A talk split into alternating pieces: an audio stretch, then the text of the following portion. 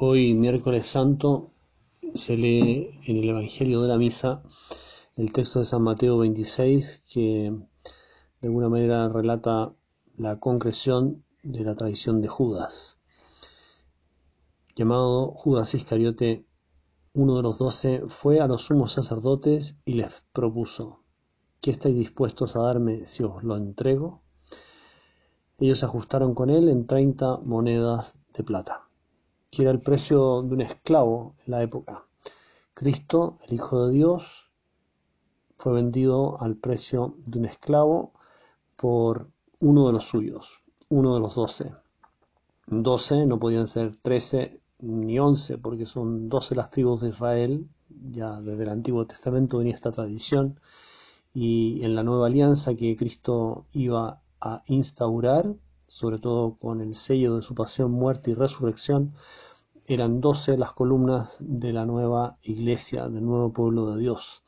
Por eso que después ya habrá que sustituir a Judas por mm, Matías. Bueno, mm, siempre tenemos que tratar de acercarnos al Evangelio para contemplar a Jesucristo. Luego ya después nos fijaremos en los demás personajes o a través de esos personajes aprender a descubrir más profundamente el corazón del Señor. En este caso, la Iglesia nos presenta en dos días consecutivos dentro de esta semana tan extraordinaria, esta semana central del año litúrgico, nos presenta la situación de Judas. Bueno, se ve que, que es una percepción de la Iglesia y por lo mismo también una inspiración del Espíritu Santo mmm, pensar que esto le dolió mucho al Señor. No sé si ustedes saben, pero en algunas representaciones antiguas del arte mm, americano, colonial, eh, a veces se le representa al Señor eh, con una cicatriz en la mejilla y, es el beso de Judas. El Señor fue traicionado por su amigo y, y lo entrega de esta manera. La señal que eh, Judas transmite a, a los soldados es que a quien bese, ese es.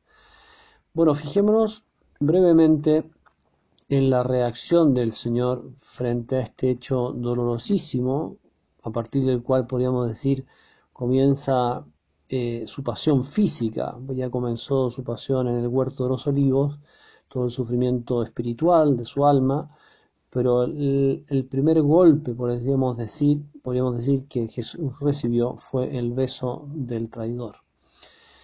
Bueno, es un hecho universal que las traiciones eh, son muy dolorosas, ¿verdad? Al interior de, por ejemplo, una relación matrimonial, la traición de la infidelidad es un dolor muy profundo, es una herida, no digo incurable, porque no lo es, pero muy difícil de curar, que hace falta muy buena voluntad y también, si es el caso, la gracia de Dios. O la traición dentro de la amistad, eh, o en un negocio o en la milicia, etcétera. O sea, la traición se paga caro y rompe cosas muy profundas. Y por lo mismo, cuando uno sufre una traición, la reacción más típica es la, el dolor y junto con la, el dolor viene luego quizás la indignación eh, y si damos paso luego a la rabia, eh, al deseo de venganza. Bueno, son reacciones humanas muy típicas a partir de pequeñas o grandes traiciones. En cambio el Señor, fíjense cómo reaccionó.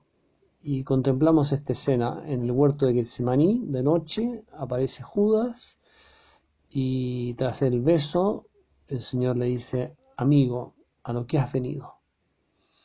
El Señor utiliza esta palabra, que es la única vez en el Evangelio en que está recogida de labios de Cristo, se dirige a Judas con esta palabra como para recuperarlo en el último momento. Le podría haber dicho a lo que has venido. O, por ejemplo, Judas, a lo que has venido. Y no, amigo, a lo que has venido. Para moverlo a la contrición. Tampoco le dice miserable. O simplemente ya con que Jesús hubiera quedado callado, no hubiera dicho nada. Pero qué tremendo es la mansedumbre, la humildad del corazón de Jesús. Qué profundidad de mansedumbre, de una reacción llena de serenidad, de bondad, de paz, que lógicamente nos enamora. Los invito a contemplar esta reacción del corazón de Cristo en que se manifiesta tan profundamente lo que él mismo dijo de sí, aprended de mí que soy manso y humilde de corazón.